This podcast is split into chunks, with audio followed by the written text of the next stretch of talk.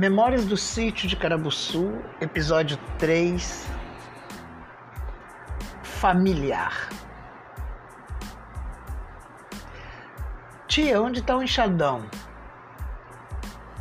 Olha no quarto, debaixo da escada, aquele que fica perto de onde tem a bancada. Mas cuidado, tá cheio de coisa lá, tem muita aranha. Era a primeira vez que eu ia entrar naquele lugar como um donzelo, eu já havia espiado um pouco pelas frestas, mas é escuro. Só deu para ver algumas formas que um pouco de luz mostrou.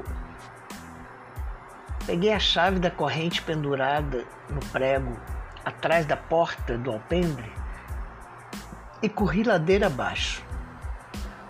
Um morrinho que nos levava até a cozinha, sem calçada, com algumas pedras no caminho.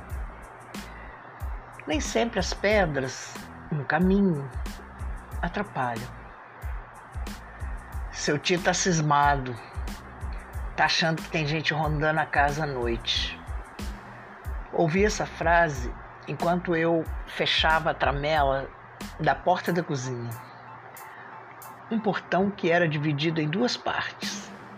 A parte de cima só era fechada à noite, ficando durante o dia preso por um trinco de arame no prego da parede. Um daqueles que se usa para prender arame farpado. Antes que eu terminasse de fechar o portão, tia Benedita falou: Pera lá, se você for na ilha, bem atrás do chiqueiro, passando o corgo, vai encontrar muita minhoca.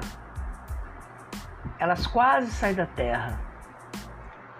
E só dá um, é só dar uma cavucada que já vem aos montes.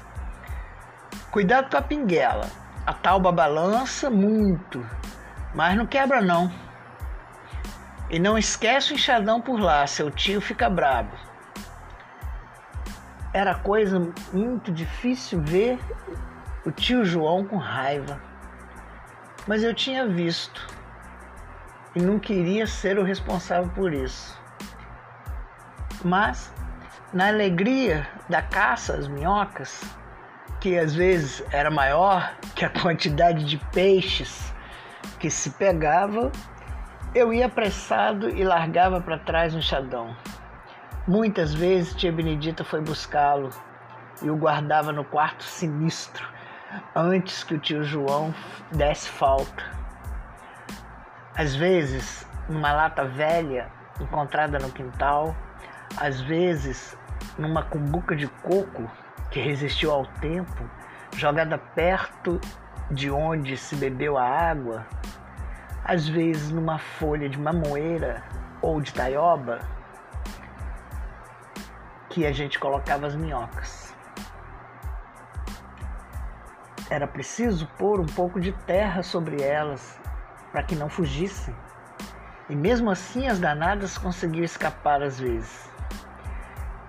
Eu as olhava pensando que elas pensavam em alguma coisa.